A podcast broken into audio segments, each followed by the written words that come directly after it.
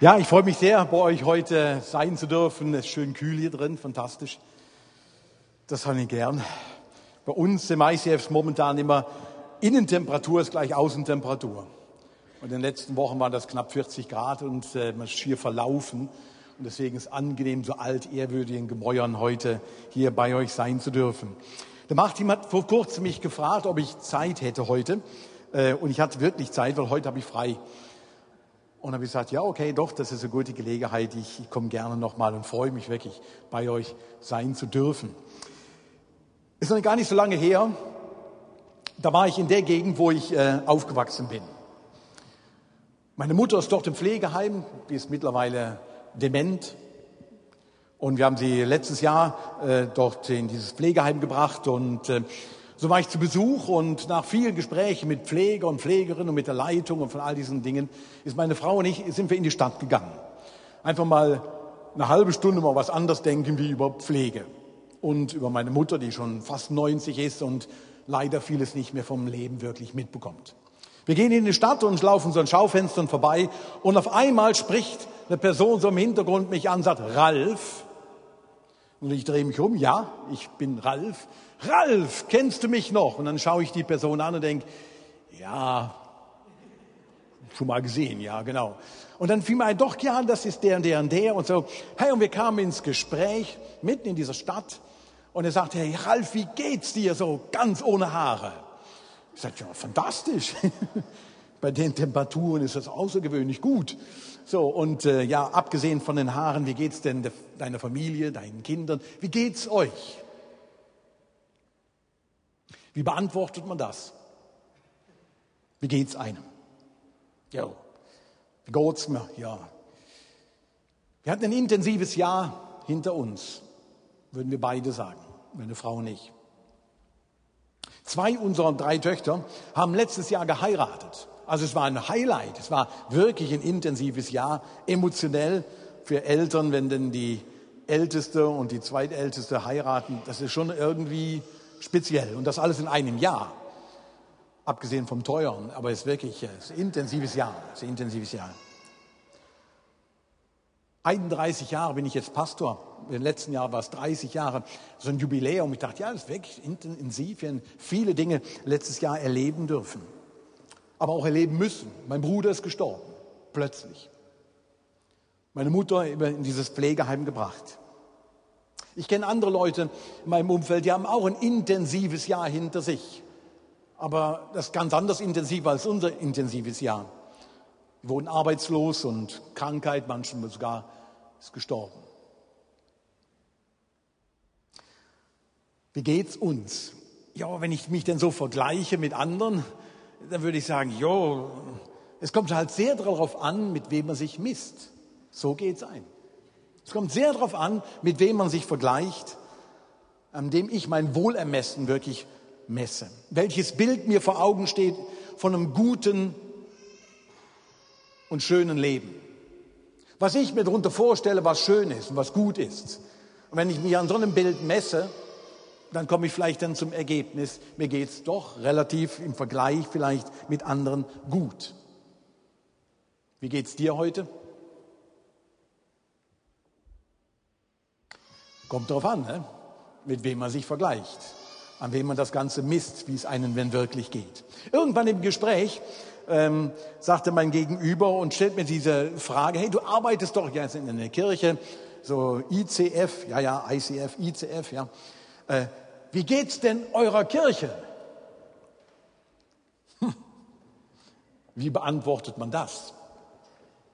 Wie geht's uns denn so? Und die Frage ist mir wirklich nachgegangen. Wie geht's uns denn als Kirche? Wie beantwortet man das? Und ich habe auch darauf geantwortet, so im ersten Moment, ja, kommt ganz darauf an, mit wem wir uns so messen. Mit wem wir uns vergleichen und sagen, ja, mit der oder der Kirche gut oder halb gut oder weniger gut, je nachdem. Geht es um die Gottesdienste? Wie viele Leute in den Gottesdienst kommen? Ist das der Gradmesser, ob es gut ist oder weniger gut ist? Ist es das, was mein Gegenüber meinte? dann dachte ich so, ja, dann geht es uns relativ gut. Ich habe einen Kollege vor kurzem getroffen, der sagte mir, hey, look, Ralf, ich bin froh, wenn sonntags 15 Leute in den Bänken sind. Und ich weiß, wie die 15 sind. Wenn Nummer 16 kommt, dann ist Halleluja angesagt. Ja, wenn ich mich so vergleiche, würde ich sagen, ja, das kann man vielleicht sagen, ist gut. Aber geht es wirklich um Zahlen? Geht es darum, dass das Budget ausgeglichen ist und äh, wir wachsen oder Menschen geheilt worden sind oder wie viele Tonnen Lebensmittel oder Kilo wir gesammelt haben und mitgesammelt haben, damit ihr als Vineyard das wieder verteilen könnt oder mit anderen Projekten mitgeschafft haben. Ist es das, was mein Gegenüber wirklich hören wollte? Wie geht's denn eurer Kirche? Wie geht's ihr denn wirklich? Die Frage beschäftigt mich immer noch. Wie geht's uns? Und irgendwo habe ich den Eindruck, das ist eine Frage, das ist wie eine Rechnung mit verschiedenen Variablen. In Lukas Evangelium, da sagt Jesus mal, drückt es mal in einer Form aus und sagt, wem viel gegeben wird, von dem wird auch viel gefordert. Und wem viel anvertraut wurde, von dem wird auch viel verlangt. Kommen wir zu der Gretchenfrage. Ist euch viel anvertraut worden? Ist uns als Kirche viel gegeben worden?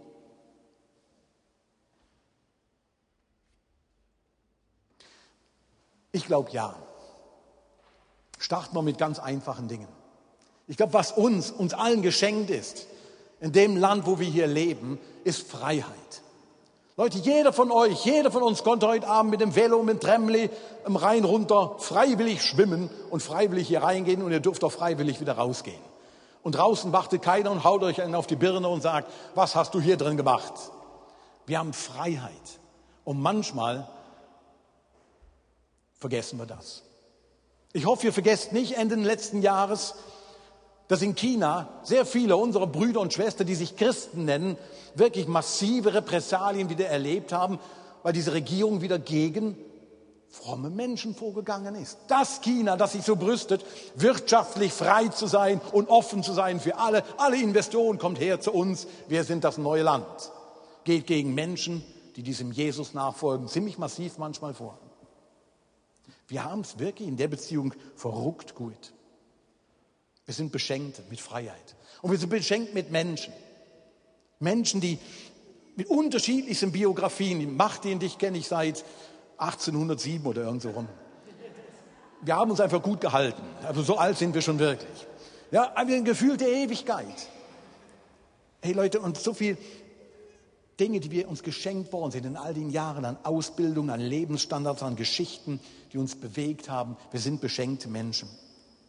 Wir sind beschenkt mit so kreativen, leidenschaftlichen Menschen. Die Band hier auf der Bühne. Du hast am Anfang gesagt, eine dezimierte Band. Und was sind das für leidenschaftliche, hier, der Star hier, der gerockt hat zum Schluss, die Schlagzeuger. Hey, das sind, komm, gib dir mal einen Applaus, den, den Musikern hier. Das sind wirklich leidenschaftliche Leute, hey.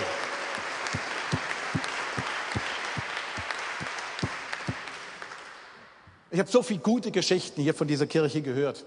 Und der Martin erzählt, wie er Tonnen an Lebensmitteln, 200 Menschen, die jede Woche dadurch beschenkt werden.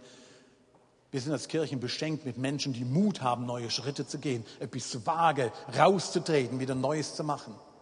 Sie sich einsetzen, ihre Begabung hingeben. Ich erinnere mich gut, in unsere Kirche ist einer gekommen, ein junger Mann, und sagte, schau, ich habe vor kurzem in so meiner Small Group, in meinem Hauskreis oder wie auch immer das nennen mag hier. Ich habe mich geoutet.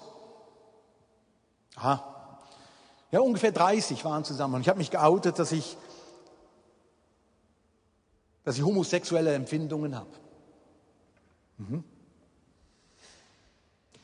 Und weißt du was? Kein einziger hat mich abgelehnt. Keiner. Leute, ich befürchte, es gibt nicht verrückt viele Freikirchen in der Schweiz, die den Mut haben, anders denken, anders fühlen, um Menschen, die damit unterwegs zu sehen, immer in den Arm zu nehmen, sagen, du bist willkommen. Und ich bin froh darum, dass wir so Kirchen sind, wo jeder seinen Platz hat.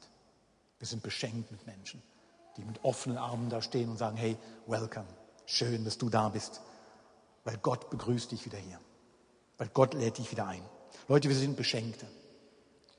Kommen wir zu der Frage, wie hoch schätzen wir denn unseren Segenskoeffizienten denn ein? Wie hoch würden wir sagen, sind wir beschenkt auf einer Skala von 1 bis 10?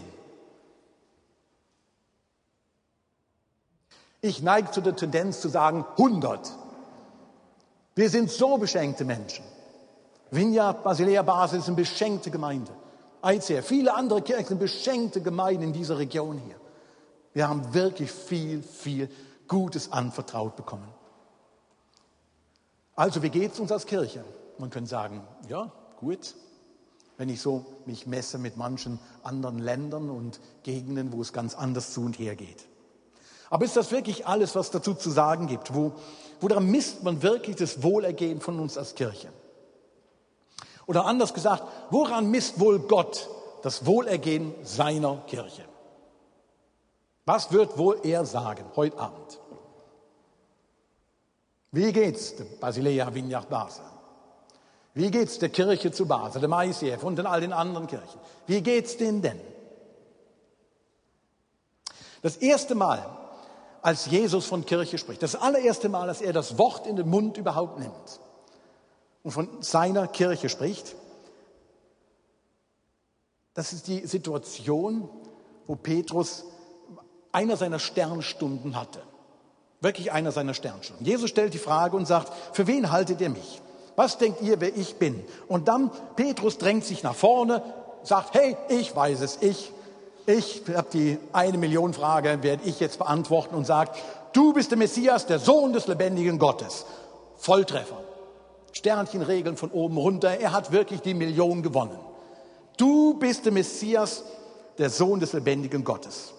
Und Jesus schaut auf den Petrus und schaut ihm direkt in die Augen. Hey, man, you. Und dann sagt er, hey, du hast gesagt, wer ich bin. Und ich sage dir jetzt, wer du bist. Und was sagt Jesus dem Petrus? Matthäus 16, ihr könnt es mitlesen. Du bist Petrus und auf diesen Felsen werde ich meine Gemeinde bauen. Und das Totenreich mit seiner ganzen Macht wird nicht stärker sein als sie. Wow. Petrus sagt, du bist der Messias. Und es ist offensichtlich, als hätte Petrus irgendwo eine Starkstromleitung angefasst, irgendwo sich ein Wespennest aufgebracht, dass Jesus auf einmal heraustritt und formuliert, wie seine Kirche wirklich ist. Was für eine Vision, was für eine Vorstellung Jesus von seiner Kirche hat. Und mit dem Statement, du bist Christus, da kommt Jesus auf einmal richtig in Fahrt. Richtig in Fahrt. Und er will wie nicht mehr zurückhalten und sagt, hey, look, ich gebe die Vision zum allerersten Mal. Sagt Jesus öffentlich, was die Vision ist von seiner Kirche. Das ist die Vision von der Kirche, die Jesus gegründet hat. Und sagt, look, ich werde meine Gemeinde bauen. Und das Totenreich mit all seiner Macht wird nicht stärker sein als wie Luther hat das ein bisschen anders noch übersetzt und hat geschrieben, die Pforten der Hölle werden die Kirche nicht überwältigen. Und das Wort Hölle, was Jesus hier gebraucht, ist dieses griechische Wort Hades. Für die Juden war das so der Begriff vom, vom Totenreich. Aber Hades bedeutet, wahrscheinlich kann man es auch ganz anders noch ein Stück übersetzen, ein Ort, ein Ort, an dem man nicht sieht. Da sieht man nicht, das ist dunkel. Das ist ein Ort, wo man nicht mehr scharf sehen kann, sondern Dunkelheit umgibt einen. Hades steht auch für die Mächte von dieser Dunkelheit. Für die Macht, die sich breit macht, Zerstörung und Sinnlosigkeit am Menschen wirkt. Es ist nicht erst der Tod, sondern schon im Leben, mitten im Leben. Und Petrus bekennt Jesus als den Retter, den Sohn des lebendigen Gottes. Und Hades steht für das, was mit diesem lebendigen Gott eben nicht verbunden ist. Was Menschen von dem Gott wegzieht, der sie liebt diese Mächte eben der Dunkelheit, die dieser Welt wirklich ein hässliches Gesicht geben. Das sind diese Mächte der Dunkelheit. Und Jesus beschreibt jetzt die Gemeinde als eine Kraft, welche selbst von diesem dunklen Todesreich, von diesen Mächten nicht überwältigt werden kann, sondern stärker ist. Und das ist schon beeindruckend genug dass Jesus so ein Statement macht, die Kirche wird nicht davon überwältigt werden, von dieser Dunkelheit. Aber ich glaube, man muss den Satz noch viel zugespitzter übersetzen. Was Aktives, was Jesus da beschreibt. Er sagt, ich werde meine Gemeinde bauen und die Pforten der Hölle werden ihr nicht standhalten. Nicht nur, dass die Kirche nicht überwältigt wird, sondern die Pforten der Hölle werden der Kirche nicht standhalten. Solche Kraft ist die Gemeinde Jesu. Und das ist die Vision, die Jesus zum allerersten Mal hier deutlich macht. Die Gemeinde, von der Jesus spricht, ist nicht nur stark genug, dass sie von der Dunkelheit nicht besiegt wird, sie ist vielmehr stark genug, dass der Mächte der Dunkelheit vor dieser Kirche Angst haben muss. Das ist die Vision von Kirche, die Jesus da sagt. Er versteht mit anderen Worten seine Nachfolger und Petrus war, da, war das allererste Mitglied, wo gesagt hat, ich weiß, wer du bist, ich bin der erste Mann an Bord. Er versteht seine Gemeinschaft als so eine revolutionäre, eine mutige Gemeinschaft, die unterwegs ist. Und sagt, hey, das ist meine Kirche. Mit anderen Worten, Kirche schließt sich nicht irgendwann im Luftschutzbunker ein, und hofft darauf, dass Jesus denn bald mal wiederkommt und so lang spielen wir vier gewinnt oder irgendwas anderes. Nein, das ist nicht die Vision, die Jesus damals seinen Jüngern mitgab, wenn er davon sprach, ich werde meine Gemeinde bauen. Sondern Kirche ist die Truppe, die sich hinauswagt in der Dunkelheit und an den Pforten der Hölle rüttelt. Die rausgeht und sagt, an diesen Pforten rütteln wir. Und Kirche hat diese Macht und diese Kraft, Leute. Wir überleben nicht nur irgendwo, sondern wir gehen aktiv dagegen an. Kirche ist eine Aufbruchsbewegung, Freunde. Eine Aufbruchsbewegung in dieser Welt, welche die Tore der Hölle eintritt und sagt, nein, in der Kraft Jesu sind wir unterwegs. Man könnte es auch anders ausdrücken und sagen, vielleicht mit Herr der Ringe. Schon mal gesehen, Herr der Ringe, die meisten schon mal gehört. Ja? Wenn man mit den Worten von Herr der Ringe vielleicht sagen würde, Jesus versteht die Gemeinde eben nicht als eine Sippe von Hobbits, die irgendwo im Auenland sitzt und einfach nur eins hofft, dass die Schatten vom Mordor nicht übers Auenland kommen, sondern versteht sie als eine Truppe von Gefährten, die sich aufmacht ins Herz vom Mordor und die Dunkelheit besiegt. Als eine Truppe von Gefährten, Leute. So versteht Jesus seine Kirche. Und da spricht er von der Vision zum allerersten Mal. Ich werde meine Gemeinde bauen und die Pforten der Hölle werden ihr nicht standhalten. Das ist es, was Jesus unter Gemeinde versteht. Und ich finde das noch ziemlich wichtig bei der Frage, wie geht's uns denn? Wie geht's uns? Wenn man das mal als Gradmesser nimmt, wie Jesus seine Kirche versteht.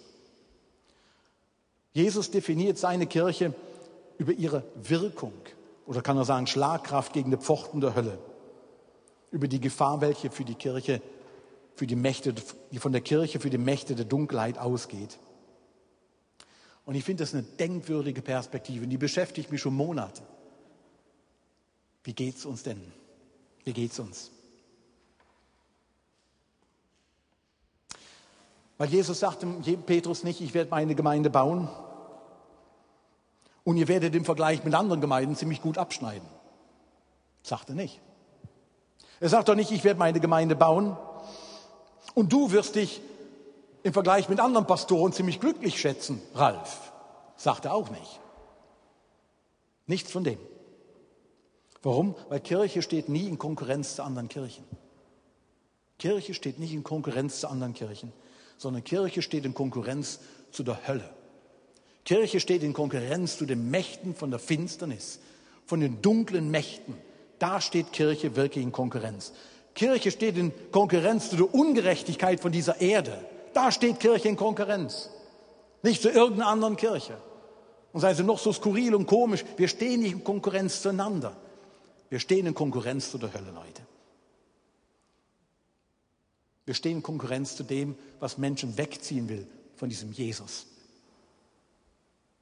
Ich weiß nicht, ob ihr es mitbekommen habt, im letzten Jahr, da waren die Kirchen ja öfters in der Schweiz in den Schlagzeilen. Das war 20 Minuten titelte das mal, wird die Schweiz zum Land der Ungläubigen. Das war so gegen Ende von 2014. Der NZZ hat dann noch einen ganz großen Artikel darüber, natürlich etwas nüchterner geschrieben. Der Exodus aus den Kirchen hält an. Gotteshäuser ohne Gläubige. Die christlichen Konfessionen schrumpfen weiter. Die leerstehenden Kirchen werden allmählich umgenutzt.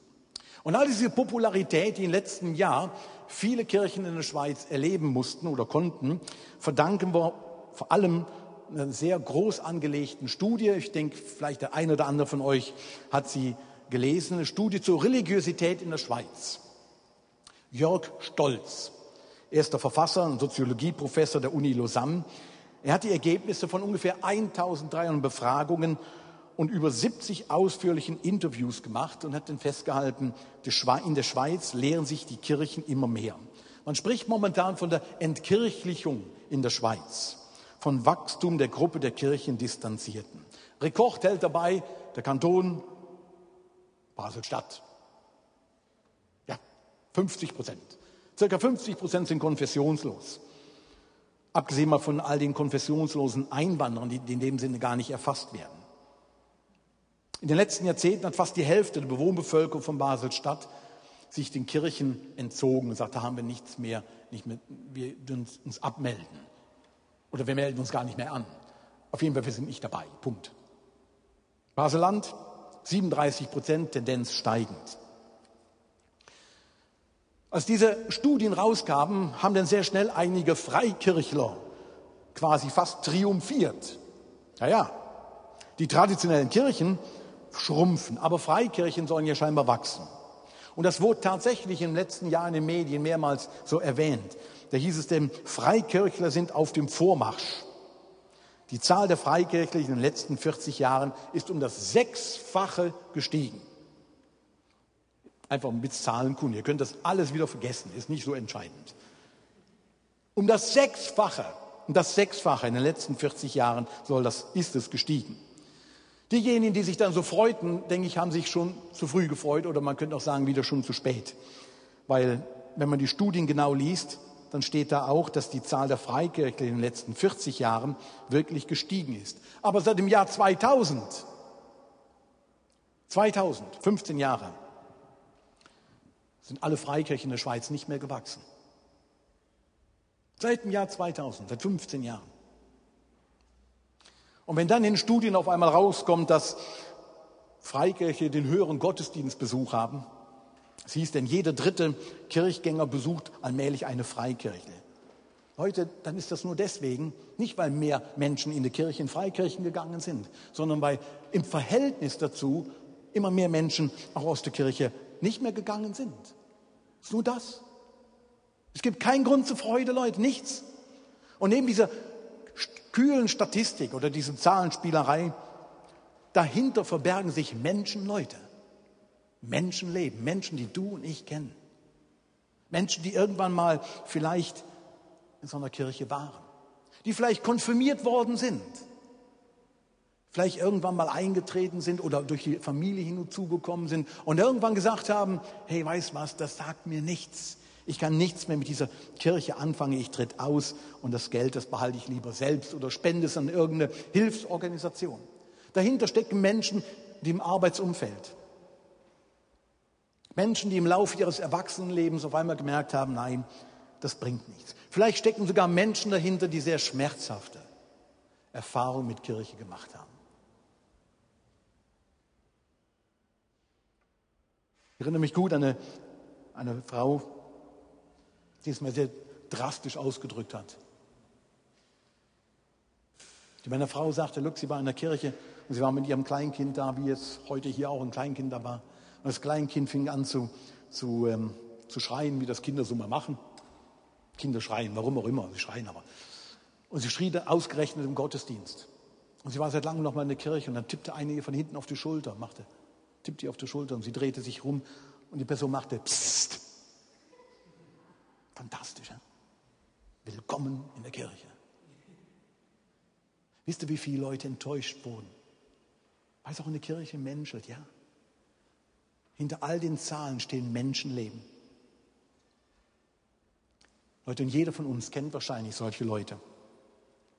Nachbar in der eigenen Familie, vielleicht in der erweiterten Verwandtschaft, vielleicht Arbeitskollegen oder Studienkollegen. Leute, was ich damit sagen will. Es geht uns nicht einfach gut als Kirche, wenn wir im Vergleich mit vielleicht einer anderen Kirche ein bisschen besser abschneiden oder ein paar mehr Leute irgendwo auftauchen.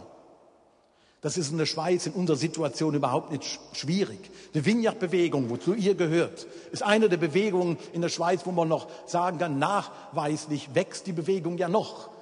Das ICF ist auch so eine Bewegung, wo nachweislich ja noch wächst. Aber deswegen geht es uns nicht gut.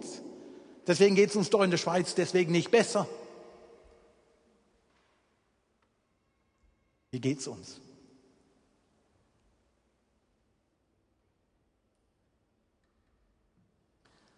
Wir stehen eben nicht in Konkurrenz zueinander, sondern wir stehen in der Konkurrenz zu den Mächten von der Dunkelheit. Und da müssen wir uns fragen, geht es uns wirklich gut? Wir haben Juli 2015, die Hälfte von dem Jahr ist vorbei. Ich weiß, mit welchen Vorsätzen ihr als Kirche oder auch ihr als Einzelperson in dieses Jahr hineingegangen sind. Es kommt sehr darauf an, wie wir uns vergleichen welche Vorstellung wir von Kirche haben, woran wir uns messen wollen. Ich möchte euch neu zur Hälfte von dem Jahr wirklich die Vision vor Auge halten, die Jesus Petrus hier zuspricht. Die Vision von der Kirche, die an den Pforten der Hölle rüttelt. Das ist die Vision, die Jesus von seiner Kirche hat. Die nach vorne marschiert und sagt, ja, lasst uns nochmal alles dran setzen, dass die Pforten der Hölle an denen gerüttelt wird und Menschen aus den Mächten dieser Dunkelheit wirklich herauskommen. Wir haben allen Grund zur Dankbarkeit. Wir haben allen Grund, uns darüber zu freuen, dass Gott uns so viel geschenkt hat. Aber wir haben auch allen Grund zu sagen, Gott überrasch uns nochmal. Überrasch uns nochmal in unserer Zeit.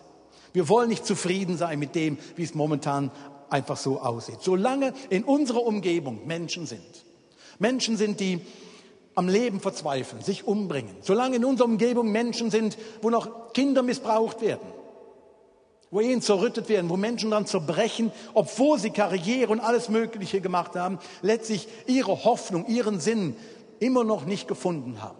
Solange noch so viele Menschen in unserer Umgebung sind, die so umher sind, Leute, so lang haben wir, so lang hoffe ich, dass die Worte von Jesus in unser Herz brennen.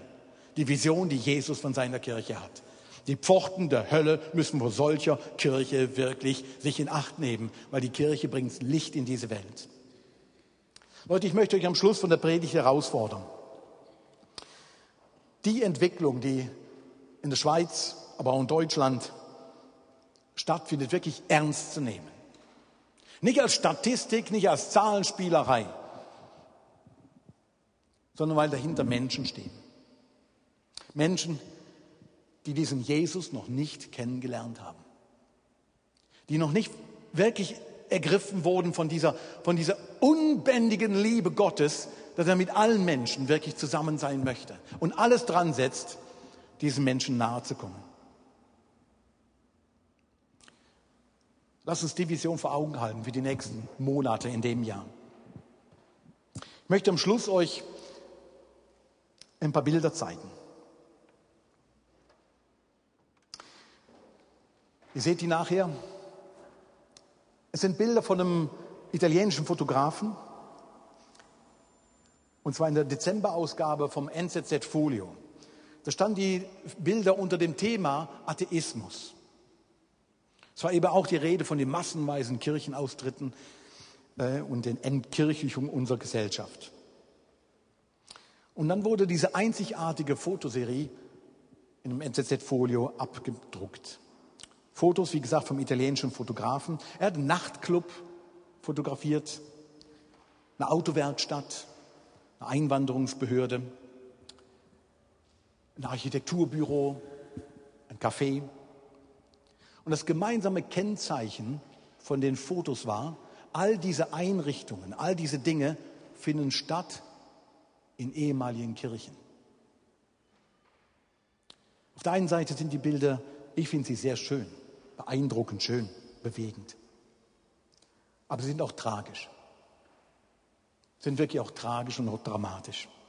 Weil sie stehen quasi wie als Symbol für die Entwicklung, wo momentan in dem Land passiert. Für Menschen, die mit dem Glauben nichts mehr anfangen können. Und Kirchen dann auf einmal umgenutzt werden, zum Beispiel in einer Autowerkstatt.